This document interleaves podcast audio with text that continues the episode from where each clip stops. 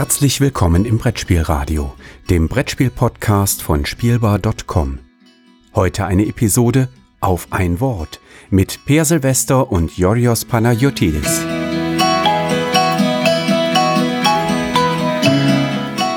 Hallo und herzlich willkommen zu einer neuen Folge auf ein Wort. Folge 27. Kein lustiges Intro, weil wir heute keine Zeit haben. Es muss schnell, schnell gehen. Äh, es ist vermutlich heiß. Ich vermute mal, es ist heiß. Also der Punkt, zu dem wir diese, auf, äh, diese Folge aufnehmen, ist einige Wochen, bevor sie ausgestrahlt wird. Vermutlich ist es heiß. Ähm, mein Name ist Jodos Banigotidis und mit dabei ist wie immer Per Silvester, der sich fragt, warum das Intro diesmal so umständlich war, wo es doch sonst so kurz und sinnlos ist. Hallo Per. Hallo, 27 war früher die Nummer von unserem Boot. Also ganz zusätzliche Informationen. Ihr hattet Ähm, mal ein Boot? Ja, auf dem ich gesegelt bin. Mir gehört das ja nicht. Aber Ach so. das der Jugendwanderkutter. Ah, ich verstehe.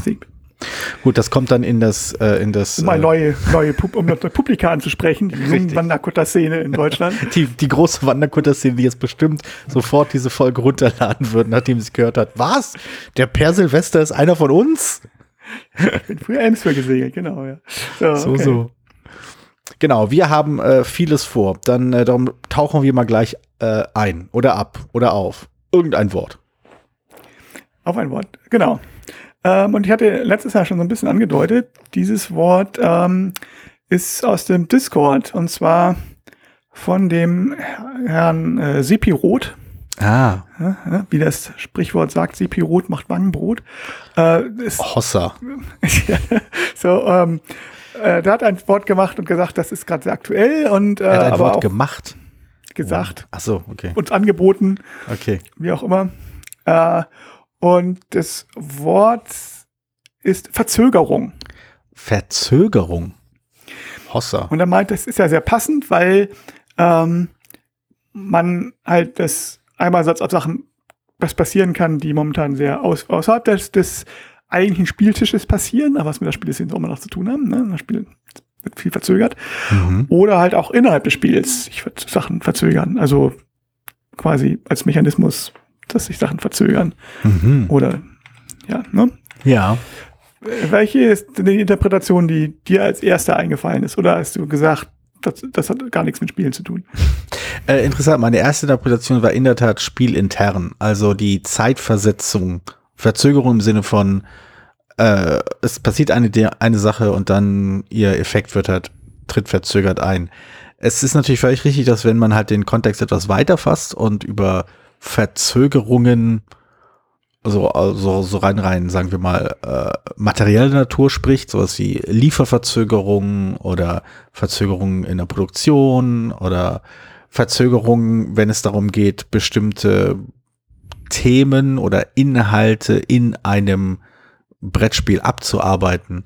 Äh, das könnte man vielleicht auch noch kurz anschneiden zumindest. Also die, der Gedanke, dass welche, auch, welche Themen jetzt auch gerade immer irgendwie relevant oder irgendwie wichtig sein sollten, äh, bevor da jemand quasi mit einem Brettspiel daherkommt, das sich der Sache annimmt, wird vermutlich einige Zeit ins Land gehen. Aber ich glaube, damit ist eigentlich so fast alles gesagt, was man zu dem Thema sagen kann, finde ich. Also zu Ja, dem, wenn- zu dem Aspekt zumindest, nicht zu dem Begriff selbst. Ja. Ich meine, gut, das war sonst auch nicht anders. Also selbst wenn man jetzt, ich habe ja gesagt, ich hatte einmal, also Stadtlandschutz extrem, wurde extrem schnell vom Verlag aufgenommen. Mhm. Und es war jetzt relativ schnell, also die Entwicklungszeit war relativ kurz und es hat sehr schnell relativ funktioniert. Also nach einem Monat oder so. Und dann hat es tatsächlich auch nur irgendwie vier Monate gedauert oder so, bis der Verlag, also Verlag, vier Monate hat der Verlag das nur gehabt, bis er vorher mir einen Vertrag angeboten hat, was unglaublich schnell ist. Okay. Mhm. So schnell, dass ich, als ich die E-Mail bekommen habe, gedacht, das ist eine Absage, weil die kommen halt naturgemäß schneller. Und es hat trotzdem noch, noch ein Jahr äh, gedauert, bis das produziert war. Okay. Das ist halt die normale, das war also, und das war vor, weit vor Corona und vor Lieferkettenproblemen. Also ein Jahr ist normal. Also ich denke, man kann, also ein Kleinverlag kann es meistens ein bisschen schneller machen, vielleicht noch, wenn er Mhm. auf die Tube drückt und das Spiel halt schon fertig ist sonst. Aber viel schneller eben auch nicht. Also so, ich sag mal, im Dreivierteljahr, halbes Jahr, also unter einem Dreivierteljahr geht es eigentlich nur, wenn man Dinger selber bastelt. Mhm. Ähm, und oder wenn man halt so, so viel Geld hat, dass man sagen kann, wir werfen jetzt alle Maschinen an, um jetzt unbedingt die neueste Monopoly-Ausgabe zu Maverick, keine Ahnung, zu machen. Ähm, aber das, das dürfte eigentlich auch vorher schon feststehen. Also tatsächlich ich bin mir sicher, ist es normal. Monopoly Garmisch-Partenkirchen wird total der Renner. Ja. Das, das muss jetzt, jetzt kommen. Also in drei, in drei Monaten ist es zu spät. Das, da ist die Blase schon geplatzt. Also die, die Verzögerungen, die wir beobachten in das Spiel, sind tatsächlich, also da gehen darüber hinaus, über diese normalen Sachen. Mhm. Das sind die, äh, die sind auch eher das Problem, dass sie unvorhersehbar sind, als dass sie existieren. Mhm. Also wenn es jetzt nur eine vor, ähm, wenn man nur vorher sehen könnte, ah, das dauert jetzt irgendwie drei Monate länger, dann ist das halt so. Mhm. Aber dann kann man damit, damit einplanen. Aber dadurch, dass es wirklich so unplanbar ist, wie viel lange es dauert, also relativ unplanbar ist, wie lange es jetzt viel länger dauert, dauert, das macht die Sache halt so knifflig und deswegen werden immer Spiele verschoben und hin und her. Ja. Aber mhm. genau, aber ja, das ist, ist eine Sache, die man vielleicht nicht so in ganz epischer Breite ausdiskutieren kann. Nee, aber zumindest finde ich es interessant, weil das rückt das eh schon sehr, sehr anmaßende Verhalten einiger äh, in der Regel äh, Kickstarter-Bäcker oder ver vergleichbare äh, Nutzer in ein noch viel hässlicheres Licht, ähm, wenn man quasi diesen Hintergrund hat, dass diese, äh, dass diese Laufzeiten dieser Spiele, also von, von quasi, sei es nun die Finanzierung oder Konzeptionierung oder wie auch immer, äh, bis hin zur Auslieferung eh schon lang sind. Und dann, wenn dann noch so genug Stufen drinne sind oder genug Schritte drinne sind, dass äh, die unvorhersehbar irgendwie aus der, aus der Bahn geworfen werden, das wird schon, also mir war das ja eh schon immer ein bisschen suspekt, wie sehr sich solche Leute da aufführen, dass ihr, dass ihr Spiel, äh, in Anführungszeichen ihr Spiel, die äh, irgendwie drei Monate oder vier Monate zu spät da ist. Äh, aber das macht es natürlich noch um einen Zacken härter es ist halt Kickstarter, ist halt kein Vor, auch wenn es von einigen Firmen so genutzt wird, ist halt kein Vorbestellungsservice. Es ist tatsächlich ja ein etwas, etwas produzieren. Natürlich ist ärgerlich. Also jetzt habe ja. gerade gesehen hier, ähm, die äh, Keystone North America mhm. ist jetzt für, es kommt jetzt auf Deutsch, ist jetzt gerade für das Modell, es ist jetzt auf Deutsch da verfügbar. Ich habe es halt auf Englisch gebacken, es ist noch nicht da.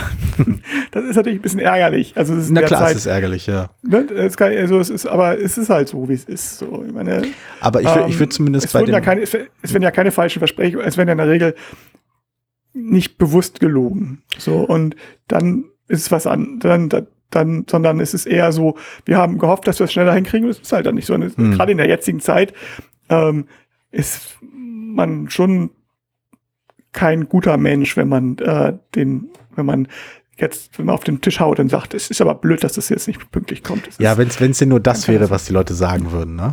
Das wäre ja okay.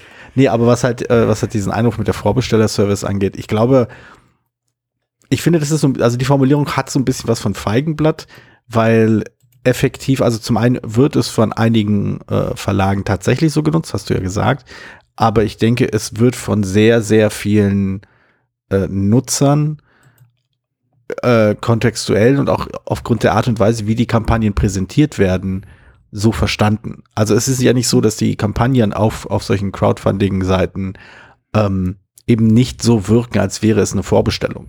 Die präsentieren sich ja so, als ob das Produkt quasi fertig wäre äh, und dass man jetzt quasi jetzt schon dazu zahlen kann, um sich sein eigenes Exemplar zu holen. Die ganzen, äh, die ganzen äh, wie heißen sie, die Rewards, die ganzen Belohnungen sind ja immer quasi auf ein Einzelexemplar ausgelegt. Also ich verstehe es durchaus, warum die Erwartungshaltung existiert, dass, dass diese Crowdfunding-Kampagnen Vorbestellungsfenster sind. Unabhängig davon, was sie sein wollen und unabhängig davon, wie sie irgendwann mal idealistisch konzipiert waren. Äh, und unabhängig davon, dass einige Ver Ver Verlage das vorsätzlich als Vorbestellungsservice nutzen, es funktioniert halt auch so. Es präsentiert sich halt auch so es werden halt, es werden in der Regel fast fertige Produkte gezeigt. Und das unterscheidet sich in keinster Weise in meinem Empfinden von so einem Bestellkatalog. Und wenn da steht, erscheint erst im, vermutlich im Mai 2023, aber zahlen sie jetzt schon, inwiefern ist das dann kein Vorbesteller? Ja, ja also ich, ich, weiß jetzt auch nicht, wie es in anderen, in anderen Bereichen bei Kickstarter aussieht, weil ich dann halt nicht unterwegs bin. Ne? Mhm. Eigentlich, äh, viele Sachen sind ja dazu da, und es wird auch noch von einer ganzen Reihe von Firmen so genutzt. Eigentlich stehen die nicht so im Mittelpunkt, um zu gucken, ob die Sachen funktionieren. Selbst größere Firmen Mhm. machen manchmal, ah, das ist außerhalb unserer normalen Käuferschaft. Wir wissen Ja. gar nicht, ob das überhaupt ankommt. Deswegen probieren wir es mal. Und oft kommt es ja dann gut an, aber halt nicht immer. Also Mhm. ein Ogre zum Beispiel bei, bei Steve Jackson Games oder sowas, denke ich da dran. Mhm. Das waren jetzt keine Kickstarter, die jetzt konzipiert waren, um eine tolle, geile Kampagne zu machen, die nach 20 Minuten äh, ge- irgendwie gefundet war, Hm. sondern es war tatsächlich, äh, wir sind uns unsicher, ob uns Leute überhaupt dieses Ding kaufen wollen. Hm. Und das finde ich auch auch legitim, schön. ehrlich gesagt. Das, also diese Art von, von Idee finde ich auch legitim. Aber wenn ich zum Beispiel an die Kampagnen denke von Brettspiel-fernen äh, Produkten oder äh, Konzepten, wie auch immer, das hat immer sehr etwas sehr viel stärker äh, so Erfinderhaftes an sich. Von wegen, hey, wir hatten diese Idee, wir wollten, was ich, eine Espressomaschine bauen, aber für unter 1000 Euro, äh, 1000 Dollar oder sowas. Ging dann halt grandios in die Hose. Passiert. Ist halt ärgerlich, aber passiert halt. Oder wir haben hier eine Idee für einen neuen, was ich, Rucksack, der irgendwas Tolles kann. Äh, ne, aber das, die Auflage ist so, also das, das Konzept ist so aus, außergewöhnlich oder zu ausgefallen, zu komisch. Wir wollen das gerne halt selbst umsetzen, was weiß ich, wir wollen es nach bestimmten Regeln umsetzen, nach bestimmten Arten und Weisen und wir brauchen so viel Geld und dann, dann probieren wir es, das zum hinzubekommen. Es hat einen sehr viel stärkeren quasi äh, äh, äh, äh, Unternehmer, irgendwie Erstinvestor, wie auch immer, Charakter. Und das würde ich sagen, sehe ich ganz ehrlich in, in den in einen Großteil der äh, Brettspiel-Crowdfunding-Kampagnen nicht. Das ja, ist, ja, ja, das ist schon ein reines Vorbestellding. Und ich glaube, also ich verstehe den Satz, weil er, er ist halt nicht völlig falsch, denn die ganzen Crowdfunding-Kampagnen sind nicht als Vorbestellerplattform gedacht. Aber wenn man sich das mal anschaut, dann sind sie das genau. Dann funktionieren sie so, sie werden so genutzt, sie werden so verstanden. Ähm, aber man, man, äh, man irgendwie, man, man tut immer so, als ob sie das nicht wären. Das finde ich halt so verwunderlich. Aber jetzt haben wir das, äh, jetzt haben wir quasi auf der Metaebene den Begriff angesprochen und zwar verzögert. Genau. ähm, aber denn interessanter fand ich halt in der Tat, deswegen war es ja auch meine erste Idee, über die Verzögerung in einem Spiel zu sprechen. Also nicht, wie sich das Spiel Genau. selbst verzögert. Genau, welche Beisp was fällt dir als Beis- Beispiel dafür ein? Äh, gleich mal fast gar keins. Aber äh, doch, es gibt so ein paar. Ähm, ah, warte mal. Ich würde da Roborally mal reinwerfen.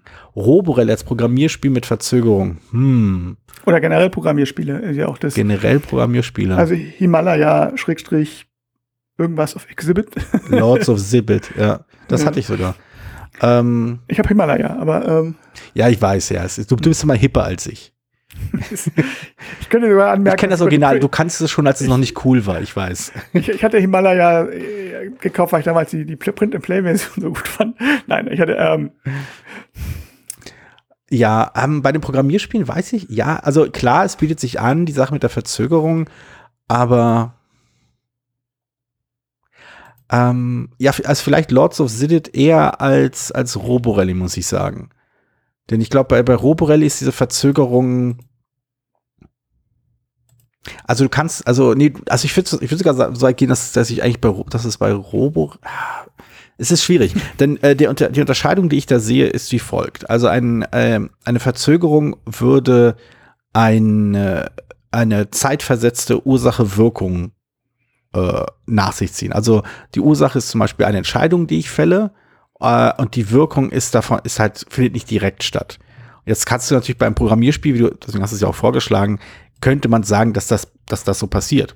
Ich entscheide mich, dass ich meine Figur bei Roborelli jetzt quasi zwei Felder äh, in, in, in Schau, in Guckrichtung bewege. Ähm, ich entscheide mich, das zu tun, lege die Karte verdeckt hin, aber die Karte selbst wird erst ähm, später umgedreht. Der Grund, weshalb ich da aber gezögert habe, ist, dass der Zeitpunkt, zwischen dem meine Entscheidung gefällt wurde äh, und der Zeitpunkt, in dem meine Entscheidung ausgelöst wurde, äh, effektiv passiert ja, verändert sich das Spiel ja in der Zeit nicht. Also, hm, also ich habe halt wirklich nur, also ich habe eine, also ich habe eine Verzögerung, weil ich einfach nicht Dinge gleichzeitig machen kann. Ich muss sie halt chronologisch abarbeiten. Ich kann nicht gleichzeitig entscheiden und mich bewegen und gleichzeitig noch aber das die- Spiel verändern.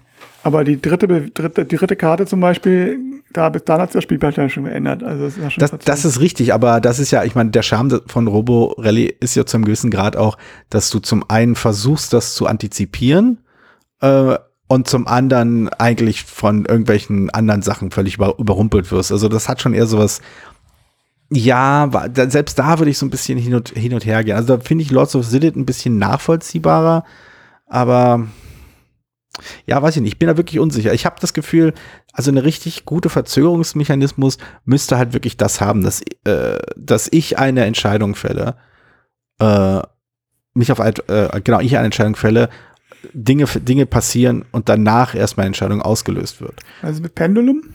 Ähm, ja, nee, Moment, das Spiel, das mir eingefallen ist, ist Entschuldige, ja, äh, aber ich, hm. mir ist gerade ein Spiel eingefallen, wo genau das passiert. Ja, okay. Spirit Island. Spirit Island hat meiner Meinung nach eine genau diese Verzögerungs, dieses genau, genau dieses Verzögerungselement. Du hast bei Spirit Island die Phase, in der du deine Entscheidung fällst, in der du dich entscheidest, ich möchte diese Aktion benutzen, ich möchte diese Karte spielen, ich möchte jene Karte spielen. Und da gibt es halt Aktion, äh, Karten, die sofort, mehr oder weniger sofort umgesetzt werden, also im gleichen Schritt, Fa in der gleichen Phase der Runde. Und eine, etwas, was nachher ausgeführt wird und dazwischen passieren halt bestimmte Schritte, die du nicht vorher alle kennst. Du kannst sie antizipieren, aber du kennst sie nicht alle.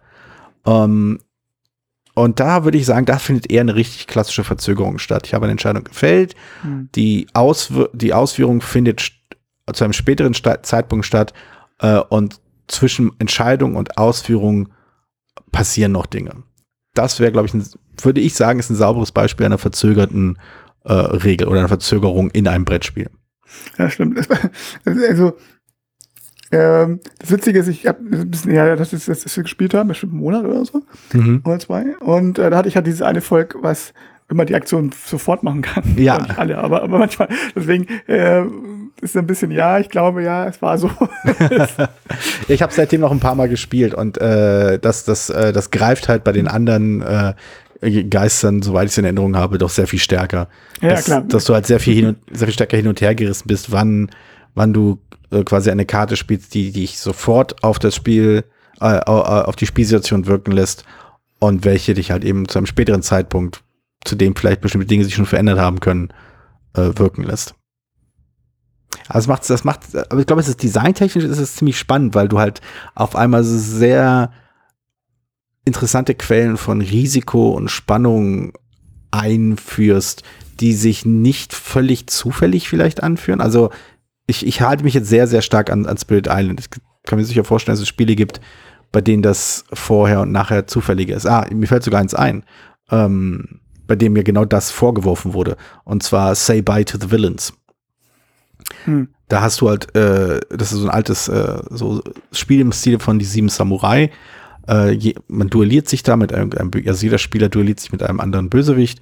Ähm, und äh, es läuft meistens darauf hinaus, dass bevor das Spiel aufgelöst wird, also die, die, das Ende quasi ausgespielt wird, ähm, müssen sich, äh, muss sich jeder Mitspieler, jede Mitspielerin für einen äh, äh, Erzfeind oder einen Gegner entschieden haben. Was ich den ersten, also das sind so Karten rein.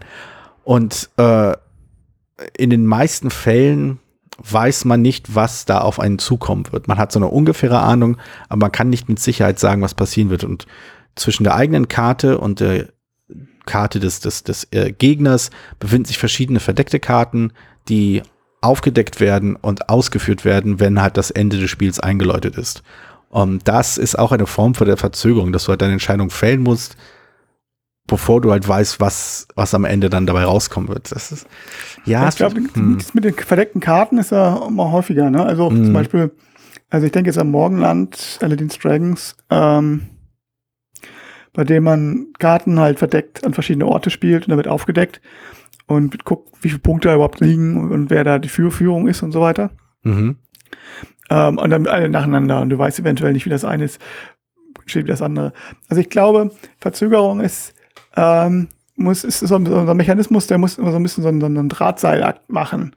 Ja. Äh, dass, dass er einerseits halt, also wenn man mit, mit zu viel Gehirnschmalz rangeht das, und, das, und das alles lösen kann, ist es ist mal langweilig und zweitens auch anstrengend. Mhm. äh, wenn man es aber gar nicht äh, antizipieren kann, dann ist es leicht es, frustrierend. Ja, vor allem ist es einfach nur Zufall dann. Dann fühlt sich das ja. halt quasi als völlig willkürlich an, ja. Äh, und vor allen Dingen, ja, also auch Zufall kann ja Spaß machen, aber wenn du ähm, deine, deine die Effekte dann auch noch später siehst. Ja. dann hast du halt, besteht die Gefahr eventuell, dass du dann, äh, dann weniger Bindung zu deinem eigenen Tun hast, weil du, äh, ich mache jetzt irgendwas und ob das, was damit passiert, weiß ich halt auch erst später und dann ist dann sowieso Zufall. Also ich glaube, da zwischen diesen beiden Extremen muss man irgendwie gut abwägen können, dass es sich sinnvoll anfühlt, dass es auch, es muss sich auch noch sinnvoll anfühlen, dass es später stattfindet, ne? Hm. Und nicht einfach sofort. Also ich bin ja, ich sage ja mal, ich bin ja eigentlich ein Typ, der mag, ich meine, ich mag Programmierspiele wie Roborelli zum Beispiel, ich mag Hm. auch Himalaya, aber ähm, wobei ich Himalaya als, da ist der Programmiereffekt eigentlich ja nicht dazu da, dass man sich verprogrammiert, wie bei Roborelli, um es mal kurz einzuwerfen, sondern eher ähm, um der Unsicherheitsfaktor, was du auch sagtest, was passiert denn, bis ich da bin? Hm. Ne? Und was machen die anderen? Gehen Genau. sie darauf? Damit dieses Blind Bidding Effekt. Das ist bei, das ist der, der, der bei Himalaya. Das, deswegen ist es so ein bisschen, ich, ich mag solche Spiele, aber ich ähm, bin halt oft bei vielen Spielen, mag sage ich ja immer, ich möchte gerne, wenn ich eine Aktion mache, möchte ich sie gerne machen und Mhm. nicht erst abwarten, bis es irgendwann und andere Sachen zwischendurch machen. Äh, und gucken, ob das überhaupt, ob ich die überhaupt machen kann. Ja. Also Aber das, das, ist ist ja. das, das, da den, den, den, richtigen die Balance zu finden, ist nicht leicht. Ähm, um, um das mal quasi zu invertieren, das Ganze. Mhm. Äh, bei diesem, ich, ich fälle eine Entscheidung und, und muss dann warten, ob, ob, ob ich es ausführen kann. Das erinnert mich an ganz, ganz viele Worker-Placement-Spiele und verschiedene andere Spiele, die mir leider namentlich gerade nicht einfallen, bei denen ich so ein ähnliches Gefühl habe, das ich immer super frustrierend fand. Und zwar, wenn du halt weißt, was du tun, was du tun willst oder tun musst, aber darauf hoffen musst, dass niemand anders das entweder sieht und dich daran hindert oder äh, aus irgendwelchen anderen Gründen quasi ein dieses eine Feld also benutzt und belegt, auf das du wartest. Das habe ich in einigen Runden als sehr frustrierend und auch auf, auf eine, auf so eine, noch nicht mal auf eine schlimme, so eine irgendwie, ich rege mich richtig auf Art und Weise, aber so eine, ah, jetzt muss ich wieder von vorne anfangen, Art und Weise erlebt. Also so wie von wegen, du versuchst irgendwas Kleines zu bauen und jedes Mal gibt es irgend so einen kleinen Windsch, also so ein kleines Kartenhaus zu bauen und jeder kleine Windschuss zwingt dich dazu, wieder von vorne anzufangen. So eine Sisyphos-Arbeit, die ich bei diesen Spielen immer sehr belastend fand. Ich weiß, dass es Leute gibt, die das total toll finden. Hey, ich kann mir siebenmal, äh, sieben verschiedene Pläne ausdenken, was ich in meinem Zug mache und ich schaue einfach mal, welche der sieben Pläne überhaupt noch möglich ist, wenn ich wieder dran bin. Ja, für mich ist es eher so ein Spannungsfaktor. Mhm, Also mhm. ich sage, ich kann das absolut nachvollziehen. Es gibt Spiele, wo ich das auch frustrierend finde und oder ich bin sowieso meistens ja, ich glaube, ja, immer nicht der ganz große Worker Placement Fan, aber ähm, ich, ich finde das äh, oft eine Quelle von Spannung. So schaffe ich jetzt diesen und ich muss es priorisieren. Aber meistens irgendeinen von den, von den Aktionen kann kann man ja machen. Was ist jetzt der wichtigste Akt? Was ist jetzt wirklich die wichtigste Aktion? Was muss ich machen? Sonst blöd. Ähm, Genau, also den Aspekt, da, da, da stimme ich dir zu, diese, diese, die Spannung, was ist wichtiger, was muss ich machen, da stimme ich dir zu, aber der frustrierende Effekt für mich war halt immer diese Phase der, äh, der ich, ich nenne es mal Hilflosigkeit, denn es ist nämlich genau das, was mich, was ich dann so frustrierend fand, es liegt ja nicht an mir, ob ich das machen kann. Ich habe da keinen Einfluss drauf, ob ich das machen kann oder nicht. Ich bin davon abhängig, dass die anderen bestimmte Dinge nicht machen. Und dieses von anderen abhängig sein, finde ich so zutiefst unbefriedigend in einem Brettspiel. Na gut, man könnte es positiver aufbauen, ne? wenn man ein Worker Mhm. Placement hätte, ähm, wo du, wenn du als erster reingehst, dann machst, kriegst, du- also du, kriegst du die Aktion so, dann kriegst, und dann als nächster rein kriegt auch die Aktion, aber verdoppelt dann deine Aktion zum Beispiel. Also was, das, Oder sowas, ja. Mhm. Das heißt du, also statt einen Ressort, wenn am Ende guckst du, okay, du warst als erster drin und es sind insgesamt drei verschiedene Spieler drin, du kriegst dann drei Ressourcen, der zweite drin war zwei und der rein ist noch eine. So, dass man, äh, kann alle, können alle das machen, was sie planen, aber die anderen werden halt belohnt für frühes Kommen. Also ich glaube, das wäre schon, schon machbar und hätte dann diesen Effekt. Vielleicht ist er nicht groß genug, vielleicht ist es dann zu, natürlich spielt man dann auch darauf, hoffentlich ich brauche jetzt unbedingt jemanden, der mir was schenkt. Ja, aber vor allem, Aber äh, es ist- ich, ich, es ich sehe da sofort, also aus, aus der Erfahrung aus meinen Spielrunden sehe ich halt sofort die Spieler, die sich weigern, irgendwo reinzugehen, wo schon jemand drinne ist, weil dann schenke ich dir ja was. Was ich, Moment, kann ich mal kurzer Einwurf, also so grundloser Frustrant, was ich für eine der unnötigsten und nervtötendsten und einfach spaßzersetzendsten Ansätze in einem Brettspiel finde. Ich mache etwas nicht, weil da hast du ja was von. Da will ich immer den Tisch beißen. Egal wie kompetitiv dieses Spiel ist, ich habe einfach, es ist so ein nervtötendes Gefühl, von wegen einfach nur vorsätzlich was verweigert zu bekommen. Naja gut, potenziell kannst du das Spiel ja so designen, dass du was machst, dass du keine andere Wahl hast. Die Frage ist, also wenn du sagst, du musst deine drei Aktionen machen und mhm. drei der deine Worker bauen, es sind irgendwie nur fünf, gibt nur fünf Felder, ähm, darfst nicht zweimal dasselbe wählen, dann hast du praktisch keine Wahl, als jemand zu helfen. So. Genau. Und das, das, das finde ich halt, das, das finde ich immer so faszinierend, für wegen, dass, dass es einige Spiele wirklich schaffen, diesen Gedanken in den Köpfen von Leuten zu pflanzen, anderen Leuten zu helfen, ist schlecht. Wo ich denke so, denkt doch mal ein bisschen über euer Design nach, Jungs. So ein ganz klein wenig. Ja, ja helfen ist, ist äh, ja, also es kann, ich finde es interessant, wenn es, wenn ein Spiel Optionen öffnet, statt welche zu schließen. Also mhm. Also das finde ich, ja. macht die Sache oft spannend. Nicht immer, ne? natürlich, klar, ist allgemein immer schwierig. Ähm, aber äh, bei einigen Spielen, also ich, dieses Martin Wolle-Spiel zum Beispiel, ich vergesse mit, mit der Wiese, ich vergesse, wie das heißt. Ähm, Tinner's Trail. Nee, das äh, Keine Ahnung. Das ist eine weiße Schachtel, ist auch egal. Äh, Steam. Irgendwas mit Nebel, glaube also. ich. Ja, Nebel und Wiesen, wo man mhm. dann irgendwie obwohl das Ende ein bisschen unbefriedigend ist, aber das Spiel selber fand ich ganz gut. Da ist ja auch ein paar Spiele die von Martin Wallace, die das sind, ne? Ja. Äh, ist ein Problem mit Enden. Aber das ist eigentlich, hat nicht viel mit Verzögerung zu tun. ah, ja, wahrscheinlich nicht. Ich meine, man muss, es gibt auch Spiele tatsächlich, wo die deswegen nicht gut funktionieren, weil alle, alle nur was verzögern wollen und möglichst ah. nicht machen wollen. Ja, ja, ja. Oh. Und dann macht keiner richtig was. Das ist dann auch blöde. Ja, diese, diese Patt-Spiele, ne? Diese, diese Sachen, wo niemand was, wo quasi alle nur schieben und schieben und schieben wer sich zuerst bewegt, verliert. Das ist dann ja. schlecht. Oh, es ist auch so unbefriedigend. Also, also es ist halt, ich, das ist halt der Punkt. Ich verstehe halt bei, ich kann ja bei einigen Spielen, also bei vielen Spielen eigentlich, kann ich ja den Reiz nachvollziehen, warum eine bestimmte Spieldynamik spannend ist. Ich kann verstehen, warum es spannend ist, wegen ich antizipiere, was du tust und kann dann vielleicht, wenn ich die gleiche Aktion mache, äh, dann haben, dann irgendwie habe ich was davon. Also ich, ich, ich habe hier wieder gerade Roll for the Galaxy vor Augen und wenn ich halt bestimmte Würfel auf eine bestimmten, auf eine, unter eine bestimmte Aktion lege, weil ich darauf spekuliere, dass jemand anders in der Spielrunde diese Aktion jetzt nutzen wird, äh, und das klappt auch, dann ist das spannend, das macht Spaß und ist auch interessant. Ähm, das die, die Dynamik verstehe ich. Ich verstehe ja auch halt auch diese Konfliktdynamik von wegen, wir, wir kloppen uns aufeinander, bis einer von uns nicht mehr steht.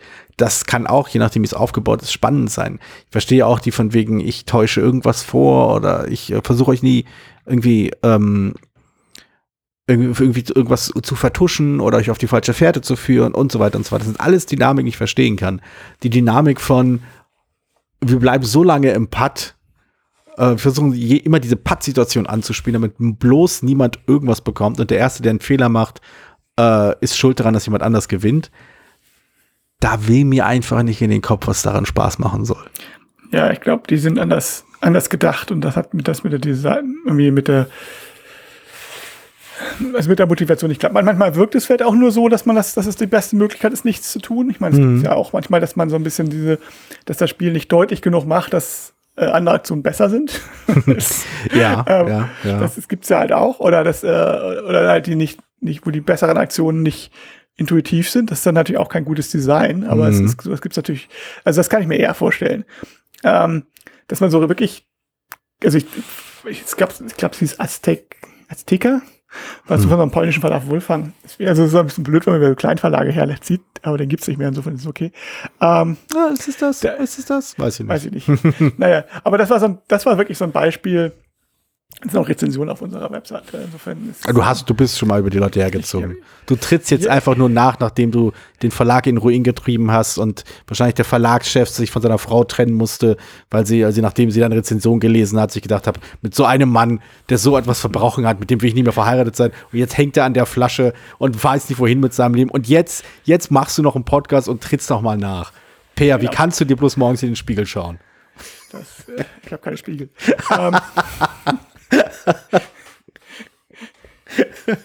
du bist doch ein Vampir, ich wusste es. Ja, jedenfalls ist es so, dass ähm, da tatsächlich das Problem ist, dass du ähm, musst, glaube ich, irgendwie Punkte sammeln oder so. Und die erst die, die neutralen Punkte kann man sofort relativ schnell in den ersten zwei Zügen aufsammeln. Mhm. Und da muss man welche von anderen klauen oder angreifen oder so. Mhm. Und das Problem ist, du siehst nicht, also die, es gibt so einen Schere, Stein, Papier-Mechanismus, Mhm. aber die Einheiten sind halt verdeckt. Und wenn du angreifst, heißt das, dass du eine 1 zu 3 Chance hast zu gewinnen und eine 2 zu 3 Chance, dass du deine eigene Einheit verlierst. Mhm. Wenn du jemanden einlässt, wo du das nicht kennst. Sobald du weißt, wer das ist, ist es halt, kannst du ja die richtige Einheit nehmen und den sofort ohne Gefahr kaputt machen. Das heißt aber, es ist an, angreifen total Quatsch ist. Mhm. Weil du mit einer niedrigen Chance angreifst, wenn du es schaffst, greifen dich sofort alle anderen an, weil die ja wissen, was du, wer du bist. Und wenn du es nicht schaffst, dann ist deine Einheit weg und die anderen greifen den an, den du angegriffen hast. und, ist, und dann ist ähm, und dann ist dieselbe Situation wieder, weil also es ist so, es passiert eigentlich nichts. Es ist so, ke- keiner will irgendwas, will den ersten Stein werfen, weil der erste der Loser ist sozusagen. Mhm. Also das ist ähm, Ja, das, ja, das, ist genau das, was einget das, das eingetreten ist. Aber das ist ein extremes Beispiel. Ne? Es gibt natürlich Spiele, die- die sind einfach durch. Mir ist aber noch ein schönes Beispiel eingefallen für. Aber, aber das ist doch auch eine interessante Form der Verzögerung, oder? Also die Spiele, die das, das Spielende äh, unabsichtlich verzögern, ähm, weil halt niemand die Pattsituation auflösen will, weil die Auflösung bedeuten würde, man würde verlieren. Also ein Beispiel, Mhm. das, das da immer genannt wird, ist halt Inish. Ein Spiel, das halt öfter mal in einer Pattsituation münden kann oder Patt, nicht, nicht eine abschließende Pattsituation, sondern dass du irgendwann dieses Gleichgewicht hast, dass alle sich nur noch in Schach halten und der erste oder die erste Spielerin, äh, die irgendwie einen falschen, in Anführungszeichen, Zug macht oder die falsche Karte, wie auch immer spielt, oder die richtige Karte in die Hand bekommt, äh, die löst das dann auf. Das ist, ich finde es, äh, ich bin da sehr, sehr mh, zwiegespalten, was, was das Ende in diesem Spiel angeht. Einfach nur, weil du da mehr, einfach nur durch, durch Glück oder durch halt kluges Spiel einfach äh, diese Pattsituation auflösen kannst und für dich ge irgendwie äh, na, äh, für dich gewinnen kannst. Aber dennoch hast du oft solche Phasen, gerade wenn die Leute das Spiel nicht gut genug kennen ähm, und halt also die verschiedenen Kombinationen noch nicht so auf dem Schirm haben, äh, dass du eben diese Pattsituation hast, wo die Leute sich immer wieder dran hindern, äh, das Spiel gewinnen zu können. ja. ja, ja, ja, das, das ist, das ist, das stimmt, das ist auch eine Verzögerungstaktik.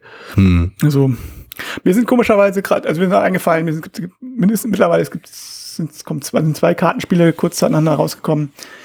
Ähm, Ghost of Christmas Past und andere habe ich leider den Titel nicht verraten. Es gab schon mal früher eins, ähm, The Origin of Falling Water. Oh, Failing Water, Failing Water, sehr wichtig. Äh, Äh, kann ich kurz sagen, dass es großartige Titel für Spiele sind? ja, vor allem für Stichspiele. Das sind nämlich Stichspiele, ähm, bei der man die Stiche in umgekehrter Reihenfolge spielt. Was Also ist denn die umgekehrte Reihenfolge im Vergleich zur normalen Reihenfolge? Ja, man, also bei, bei Failing Water spielt man den letzten Stich zuerst und dann spielt man den vorletzten Stich, bis man zum ersten Stich kommt. Was insofern wichtig ist, weil äh, mit dem ersten, beim ersten Stich weiß man dann, wer rausgekommen, wer den gewonnen hat. Das heißt, wer für den zweiten Stich rausgekommen ist. Und da ist oft wichtig für ein Stichspiel ist, wer, welche Farbe bedient werden musste, ähm, weiß man dann erst, wer den Stich gewinnt. Also man muss da relativ viel. Also, relativ ähm, äh, ich muss mal kurz erklären, wir nehmen ohne Videounterstützung auf, deswegen kann Per nicht sehen, was für ein Gesicht ich gerade ziehe. Ähm, ich will es mal kurz umschreiben. Also, äh, stellt euch vor, ihr seid äh, in Istanbul auf dem Flughafen und es kommt eine Ansage äh, und das, das, das irgendwie das äh, Lautsprechersystem ist so alt und krächzig, dass ihr äh, und, und die Hallen sind so groß, dass ihr einfach nur komische äh, Wortlaute hört und irgendwo habt ihr euren Namen gehört und, und ihr wisst nicht, wo ihr hinrennen sollt. Also so schaue ich gerade. Es gibt, einen schönen, es gibt einen wunderschönen Sketch von How to Irritate People. ähm, so eine Art Vorgänger von Monty Python. Mit einem Flug, wo die zwei Piloten langweilen und dann, was können wir jetzt machen? Also, und dann drückt der eine auf den Knopf und sagt, es besteht kein Grund zur Beunruhigung. Das ist, das ist gut. ja. Ähm, ähm, nee, aber es ist, äh, nein, also, ja, also es ist ein, es ist sehr, ich soll ja versichern, dass es ein interessantes Konzept ist, und bei dem anderen äh, Ghost of Christmas Past ist es halt so, die Stiche werden, glaube ich, gleichzeitig gespielt. Und auch da wird aber die Reihenfolge ist dann fest, in der dann geguckt wird, was passiert. Das heißt, man muss so ein bisschen antizipieren, wer den Stich gewinnen würde. Wer würde den Stich auf jeden Fall gewinnen, wenn zum Beispiel eine Farbe ist halt Trumpf, die gewinnt halt immer den Stich, dann weiß man, ah, den hat er auf jeden Fall gewonnen. So, das heißt, der, das zählt dann danach oder so. Mhm. Oder den gewinne ich unabhängig davon, welche Farbe bedient wird. Ähm, das ist äh, interessant. Das ist auch eine Art von Verzögerung, die halt da, die interessant ist, weil ähm, man so ein bisschen sich gegen, gegen was schützen kann aber halt nicht vollständig weiß, wie. Also es ist. Äh, das, das, das muss ein bisschen entpacken. Inwiefern ist das, findet da eine Verzögerung statt? Also was, was wird da genau verzögert? Naja, was du meintest vorhin mit äh, ähm, beim Brettspiel, ich mache was und dann, das gilt erst am Schluss. So, mhm. ne? später, Spiel später.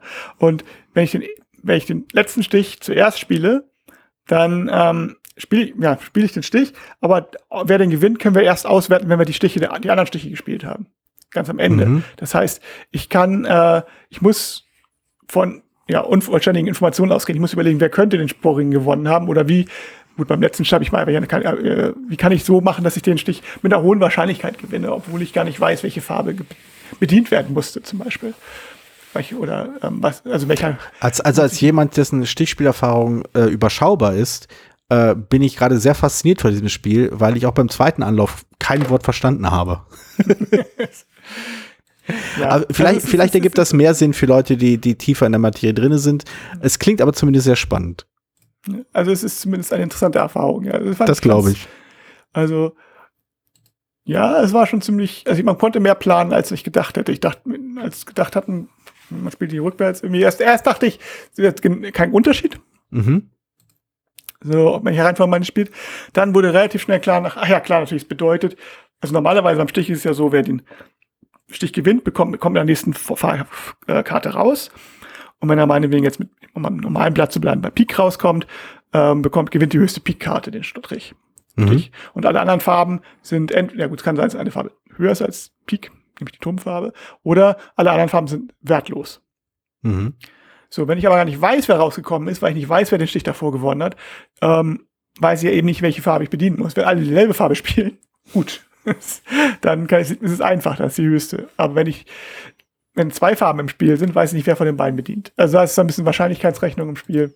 Mhm. Die ist, ähm, ja, die fand ich sehr, fand mir bei zwei Aha-Effekte sozusagen. Und dann, okay. wie viel, wie viel ähm, man tatsächlich vorplanen kann, war überraschend. Und Ghost of Christmas Past, äh, Ghost of Christmas, glaube ich sogar nur, ähm, ist ein bisschen ein, also ist glaube ich nicht ganz so brainburnerig. Ich habe es eigentlich noch nicht gespielt. Ich habe es liegt bei mir noch rum. Ich habe es gerade einmal in meinem Kickstarter irgendwo. Und ähm, um da wieder mal beizubleiben, hm. eine Vorbestellung bei Kickstarter. Und ähm, das sollte man jetzt nur noch so nennen, finde ich. Also ich würde mhm. völlig auf, aufhören. Vor allem, es gibt kein gutes, kein gute deutsches, äh, deutsche Besetzung für Becken. Deswegen äh, vorbestellen. vorbestellen. Ganz genau, knallhart, einfach mal so. Und wenn man dann auch so tut, als ob der Verlag Kickstarter ist. Ich habe das, na nee, äh, das ist halt die, ist ja die, die Verkaufsplattform. Ich habe das bei, bei Queen Games über Kickstarter vorbestellt.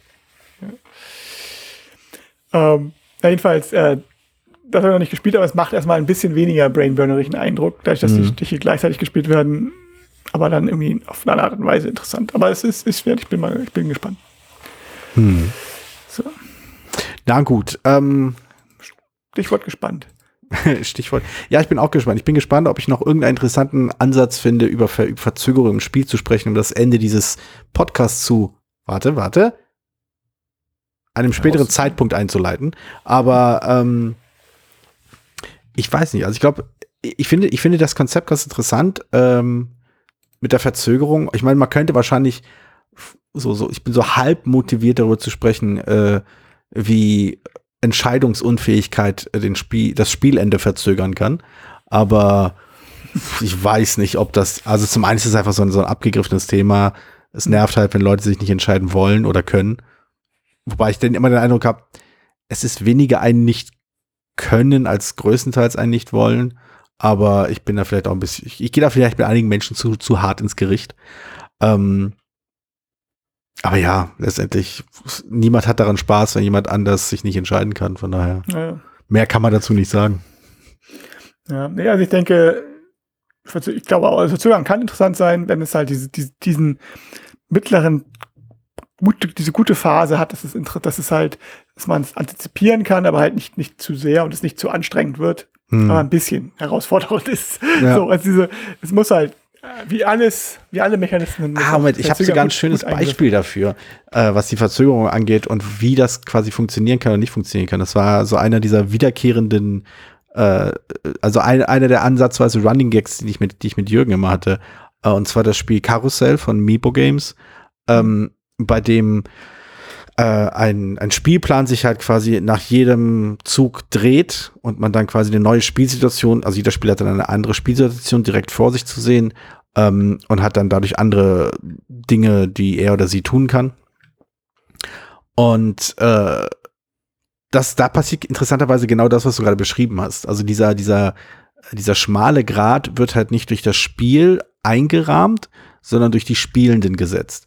Also wir als Spielgruppe ähm, fangen entweder an, super viel Energie reinzustopfen, alles durchzuplanen und alles zu antizipieren. Und dann ist das Spiel unfassbar zäh und dementsprechend wenig reizvoll. Oder wir antizipieren nicht zu viel, nur so ein klein wenig, so Pi mal Daumen und machen so Bauchentscheidungen. Dann ist das Spiel eigentlich sehr unterhaltsam und funktioniert meiner Meinung nach überraschend gut. Und die Fähigkeit, den, Spiel, den eigenen Spielstil äh, so zu modifizieren, dass ein Spiel Spaß macht, finde ich eine dieser faszinierendsten Fragestellungen, die Spieler haben können. Also, also die eine Spielsituation viel mehr haben kann. Eine, zu, zu wie weit sind die Spiel, ist die Spielgruppe in der Lage, ihr Spielverhalten so anzupassen, dass das Spiel funktioniert? Und natürlich kommt da natürlich immer, also das, das, das, das das klassische Totschlagargument ist natürlich immer, aber so zu spielen macht mir keinen Spaß. Okay, kann man nichts gegen sagen, aber dann muss man, kann man halt auch dem Spiel nichts groß vorwerfen.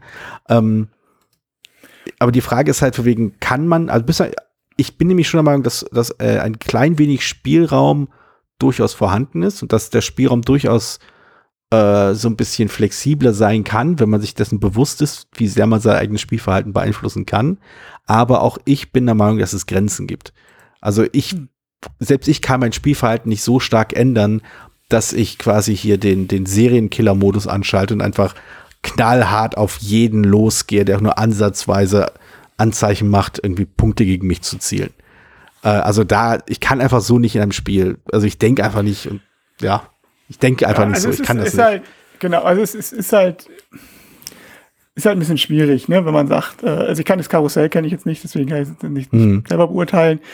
Ähm, wenn ein die deswegen, manchmal, ich habe ja schon gesagt, bei, bei ähm, na, wie heißt das, dieses äh, Monopoly dieses Psychospiel, ah. äh, kooperative Psychospiel, Emotion oder so ähnlich, das hattest du mal rezensiert. Ach, Revelations.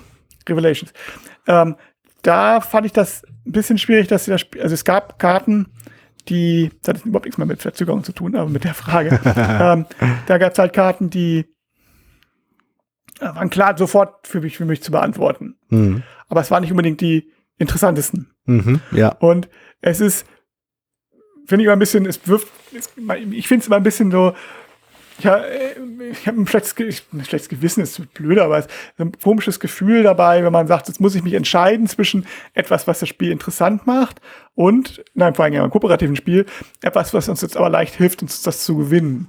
Ja. Ähm, und das ist ein bisschen, und bei manchen Spielen, ich kann mir vorstellen, bei Karussell ist jetzt ein bisschen selbstständiger, aber ich kann mir vorstellen, wenn so ein bisschen so, ja, ich muss, ich, ich, ich halte mich jetzt bewusst zurück, also ich bin auch ein Spieler, der eher sagt, okay, ich denke jetzt, ich, ich grübel jetzt nicht bis zum Ende alles durch oder wenn, dann mhm. entschuldige ich mich dafür, aber ähm, vielleicht einmal, also ein, ein, zwei Stellen, denke ich, vielleicht auch mal näher nach, aber das ist ja immer so, ach, jetzt probier es mal aus dem Bauch raus und versuche jetzt gar nicht zu, zu, zu nachzudenken. Mhm. Aber manchmal ist es halt, wenn man schon das Gefühl hat, na, jetzt muss ich ähm, eigentlich mein Spielverhalten, nach mein Spielverhalten so stark ändern, äh, damit ich, entweder muss ich, muss ich mir jetzt entscheiden, will ich jetzt gewinnen oder möchte ich, äh, dass das Spiel das Spiel besser wird. Ja. So, ne? Also ja. ich habe dann ja auch Spaß. Aber die, so, ich will das nicht so ganz schwarz-weiß sehen. Meistens ist ja nicht so, wir haben entweder Spaß oder gewinnen, sondern aber es ist ja meistens mehr Spaß haben oder gewinnen. So. Und das ist dann. Ich, also ich glaube, also ich glaube, ein bisschen ja. blöde. Also es ist ja, so das verstehe ich total. Aber wenn es beide, wenn es auf einer anderen Linie liegt. Das, das, das verstehe ich äh, und ich glaube, ich wäre lange Zeit auch mitgegangen. Mittlerweile bin ich mir so ein bisschen unsicher, denn ähm, ich glaube, wenn man diese beiden Punkte, Gewinnen und Spaß haben, nicht als zwingend miteinander verknüpft sieht, und ich glaube, es gibt viele Partyspiele, die zeigen, dass sie nicht miteinander verknüpft sein müssen, ähm, dann fällt halt einem auf, dass, dass, äh, dass man in Spielen halt eben auch das Spielverhalten einnehmen kann oder quasi diese äh, Zielrichtung, also dieses Ziel verfolgen kann, was eben nicht direkt daran gekoppelt ist, das Spiel zu gewinnen, aber daran gekoppelt ist, das Spiel interess also interessanter im Sinne von äh, erfüllender, reizvoller, ähm, mitreißender, wie auch immer, alle diese positiven Aspekte, die wir mit Spielen verbinden, äh, zu machen, ohne es zwingend daran zu koppeln, wie man die meisten Punkte aus dieser Situation rauszieht. Ja, ja, aber ich meine, es ist ein Unterschied, ob ich jetzt ein, ein klar, bei Partyspielen, Kommunikationsspielen stimme ich dir absolut zu, so, ne, das ist ja mhm. oft, oft so, ach, wir haben Punkte sind am Ende, ach, wir haben vergessen zu zählen, so. Aber, ähm, einige Spiele ziehen ja nun gerade aus dem Optimieren ihren Spielspaß, so dass man versucht, so ein bisschen. Genau, ähm, genau, aber das. Und wenn, wenn man das dann aber eigentlich nicht, nicht vollständig machen soll, oder gut, aber, aber, soll, aber, aber Moment, also, aber das sagst du dann nicht dann, dann, dass dieses Spiel dann eben gerade das nicht äh, von dir verlangt? Also wenn du sagst, also wenn du sagst, äh, manche Spiele verlangen von dir, dass du optimierst, da gehe ich mit. Es gibt auf jeden Fall Spiele, die hundertprozentig darauf ausgelegt sind, dass du bis ins Äußerste optimierst. Aber äh, bei Spielen, die dann halt eben äh, auf einem leicht anderen Pfad, also wo du quasi nur 50% optimierst statt 100%, äh, und dann dort quasi den, den, den besten Moment, den Sweet Spot erreichen, sind das, ist, würde das ja nicht heißen, dass dieses Spiel von dir verlangt, dass du eben nur zu 50% optimierst statt zu 100? Na, wenn ich, wenn ich jetzt an bestimmten Stellen denke, ich müsste jetzt eigentlich mehr nachdenken, aber das, da habe ich keine Lust zu. Ja. So, das finde ich immer ein bisschen, ist immer ein bisschen ähm, ja, genau, da, Punkt. Ja, da stimme ich also, dir zu, 100 Prozent. Da bin ich ganz auf deiner Seite, ja. Also wenn ich, also ich, bei mir ist es bei ähm, Concordia zum Beispiel aufgefallen. Mhm. So, da war ich, da, da ist die Punktwertung, äh, man kriegt ja sowieso nicht so richtig Feedback am Ende, warum man so viel Punkte hat und nicht irgendwie zehn mehr oder drei weniger. Aber ähm, ja. da war es so gewesen, okay, ich, ich kann mich die konkrete Situation nicht mehr erinnern. Ich weiß aber noch, dass ich das, das war irgendwie, ich weiß nicht, ob ich den letzten Zug hatte oder habe ich, keine Ahnung. Ich war einfach so, ich konnte relativ genau planen, welche Karte jetzt die optimale war. Aber ich hatte keine Lust zu, weil ich müsste, hätte alles durchrechnen müssen. Hm. Und mit Multiplikation und so habe ich gesagt, ich nehme jetzt einfach die. und das ist aber so ein Moment, wo du denkst, eigentlich ist es jetzt in dem Spiel drin, dass du das jetzt optimieren sollst. Hm. Und das ist dann an, der, an dem Moment, ähm, aber ja, irgendwie so, so habe ich keine Lust zu. Ich habe jetzt keine Lust, irgendwie hm fünf Minuten Kopfrechnen zu betreiben, damit ich, damit ich irgendwie besser, besser abschneide. Oder ja, das und geht mir besser. Ja. Ist, aber un, ist aber unbefriedigend, weil man weiß, ja. an der Stelle, wenn ich jetzt nicht gewinne, ärgere ich mich auch, weil ich das ja hätte gewinnen können. Wie viel ja. Rechenpower stecke ich jetzt rein, um, hoffen, um dann irgendeinen Platz rauszukriegen? Aber so. ganz im Ernst, das geht mir bei so vielen Spielen so. Also deswegen mhm. bin ich quasi, also obwohl ich durchaus irgendwie anspruchsvolle Spiele mag, äh, es gibt so viele so im mittelanspruchsvollen Bereich und auch im hochanspruchsvollen Bereich, die quasi in, in Runde eins oder zwei oder drei diesen Punkt bei mir schon erreichen, wo ich denke so, ja, natürlich kann ich, ich weiß, ich kann mich hinsetzen und das alles durchrechnen, aber meine Fresse, ich habe nur ein Leben. Ich will meine Zeit mit was anderem verbringen, als diese Kopfrechenaufgabe zu lösen. Das gibt mir gar nichts. Und Spiele, bei denen das, äh, bei denen diese Kopfrechenaufgabe quasi auf einem Niveau stattfindet oder quasi äh, auf mit so vielen Faktoren schon stattfindet, dass ich gut durchgehen kann, dass ich einfach es genießen kann, halt mein, mir den Kopf zu zermartern, da bin ich dann auch richtig gerne drin. Und das ist für mich immer so äh, die, die, diese, diese feine Prise, die halt äh, funktionales Design von gutem Design unterscheidet.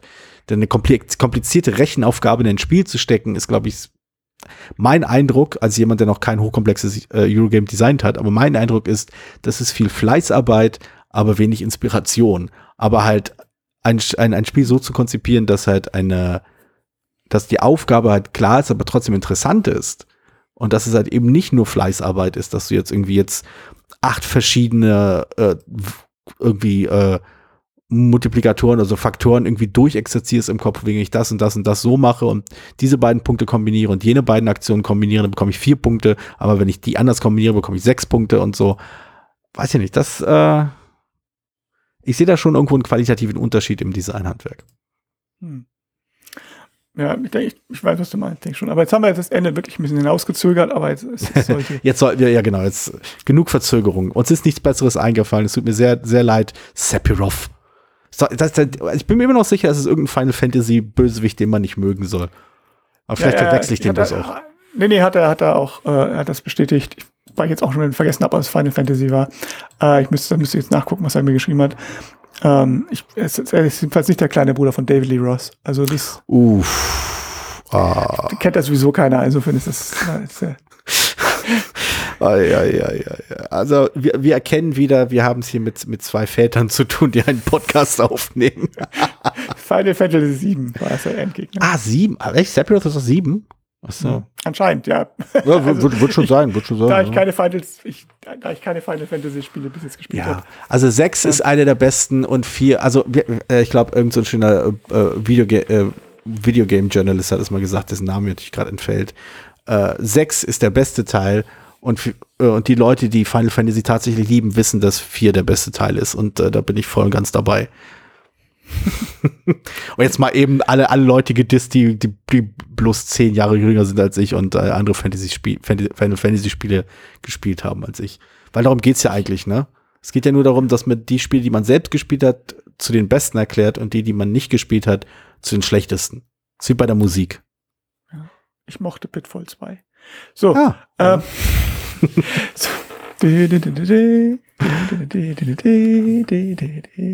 So, damit mit dieser schönen Musik können wir auch den Sonnenuntergang reiten. hervorragend. okay, wir sprechen uns dann in zehn Tagen. Bis dann. Bis dann. Tschüss. Ciao. Vielen Dank, dass du diese Episode von Brettspielradio auf ein Wort gehört hast. Falls du dich mit uns austauschen möchtest, dann findest du uns auf Twitter. Peer unter König von Siam, Jorios unter Joe Dizzy. Außerdem gibt es eine tolle Community rund um das Beeple Brettspiel Blogger Netzwerk. Hier nutzen wir Discord für den Austausch mit Hörern, Lesern und Zuschauern. Falls du ebenfalls dazu stoßen möchtest, klicke auf den Einladungslink in den Show Notes. Natürlich kannst du uns auch gerne Sprach- oder Textnachrichten zukommen lassen. Dazu erreichst du uns unter 01590 55 11 223. Bis bald, wieder hier bei Brettspielradio auf ein Wort.